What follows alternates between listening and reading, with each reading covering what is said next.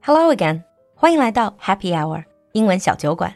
酒馆自己的进阶口语课程第十四期正式开放报名，加入我们干货满满的课程，和露露一起敢开口、会开口，告别尬聊。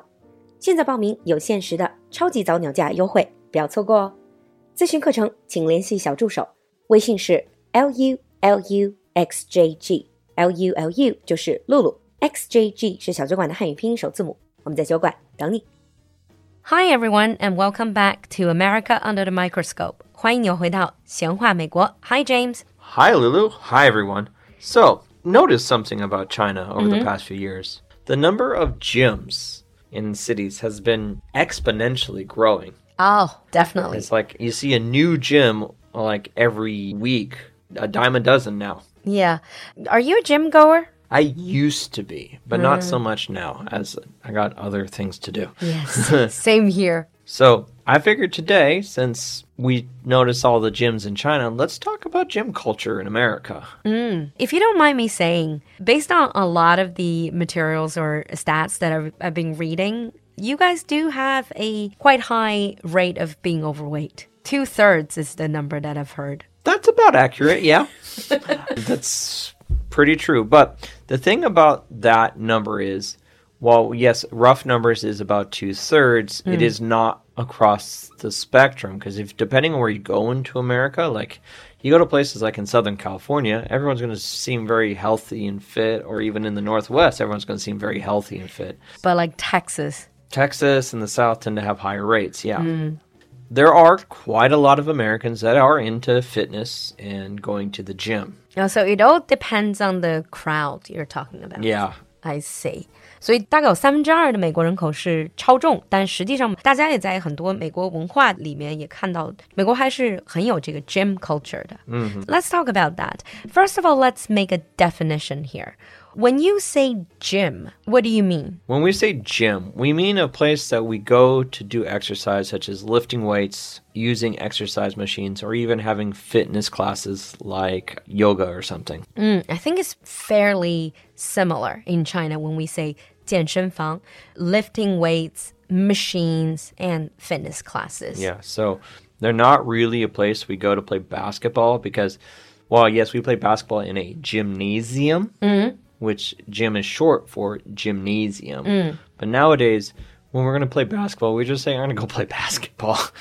Because gymnasium is 体育馆. I Mm-hmm. think in Chinese, they're just basically translated differently. They're just very similar, but with one word. Right. So they're just using, we're just using different words for them. Mm. right. Do they usually have a swimming pool?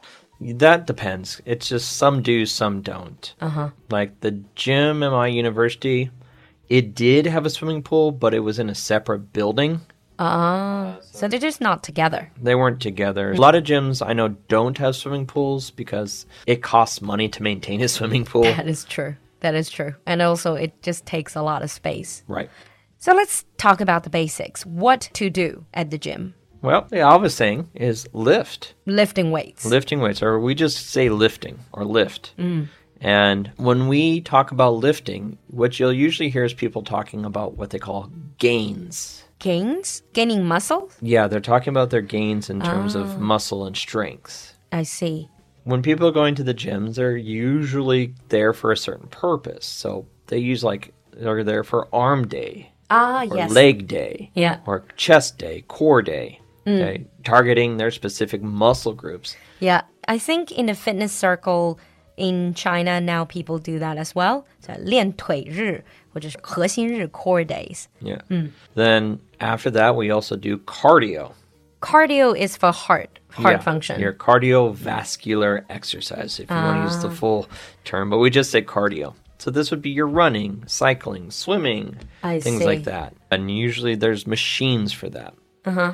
And then lastly, a lot of people do join classes. Yoga being the most popular now. Mm. But also there are things like a cycling classes, Like spinning, spinning, they're Mm. called spinning, Pilates, Pilates, dance classes, things like that. Zumba. Okay. Mm. Yeah. But you know that when it comes to gym culture, in any country, you get the crowd that goes to gym all the time. A You gym call them rat. Gym rat. That's what we call them, gym rats. I've heard of the term gym junkie.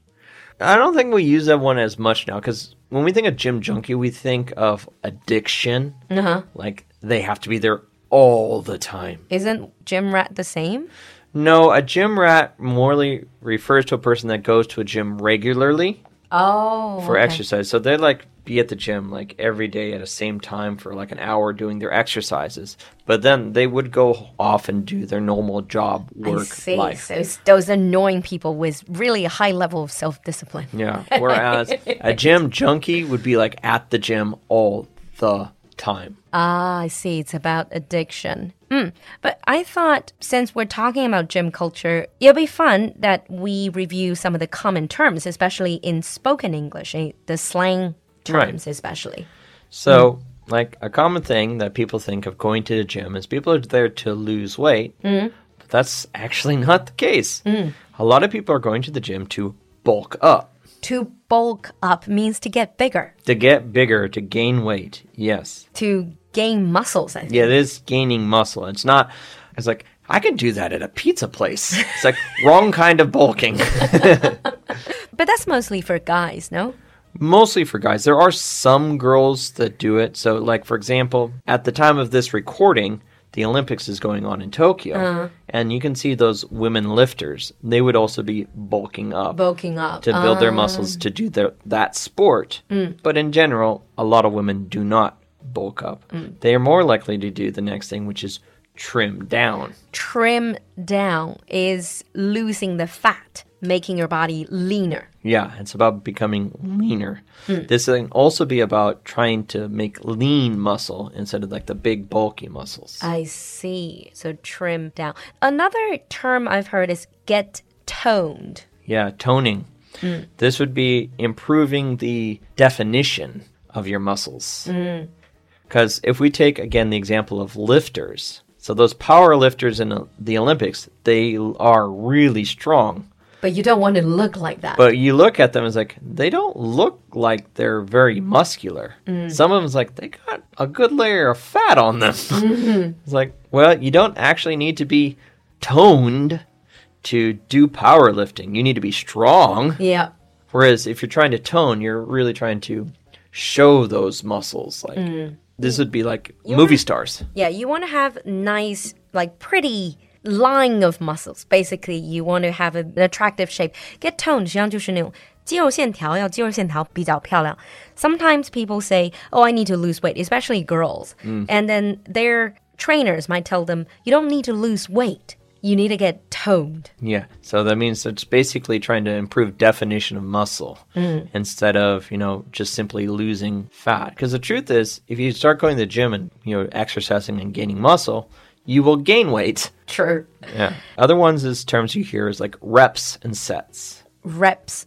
Reps means repetitions. oh repetition. So like the same exercise, you do Yeah. it repeatedly. So it's like, let's say you're doing presses. You'll do three sets of 15 reps. Oh. So you do three groups, each group is 15做几组，一组几次。Yes, we do say that a lot.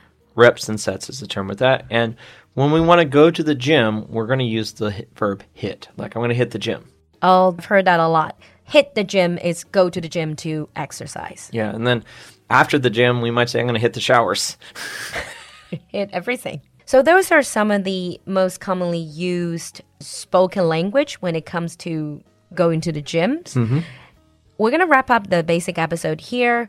In the next episode, we're going to talk about some of the hidden rules for the gym and also home gym, gym membership, and all of those.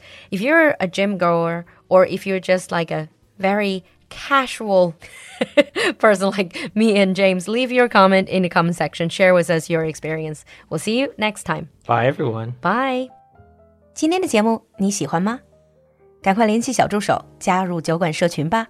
小助手的微信号是 l u l u x j g，我们在酒馆等你。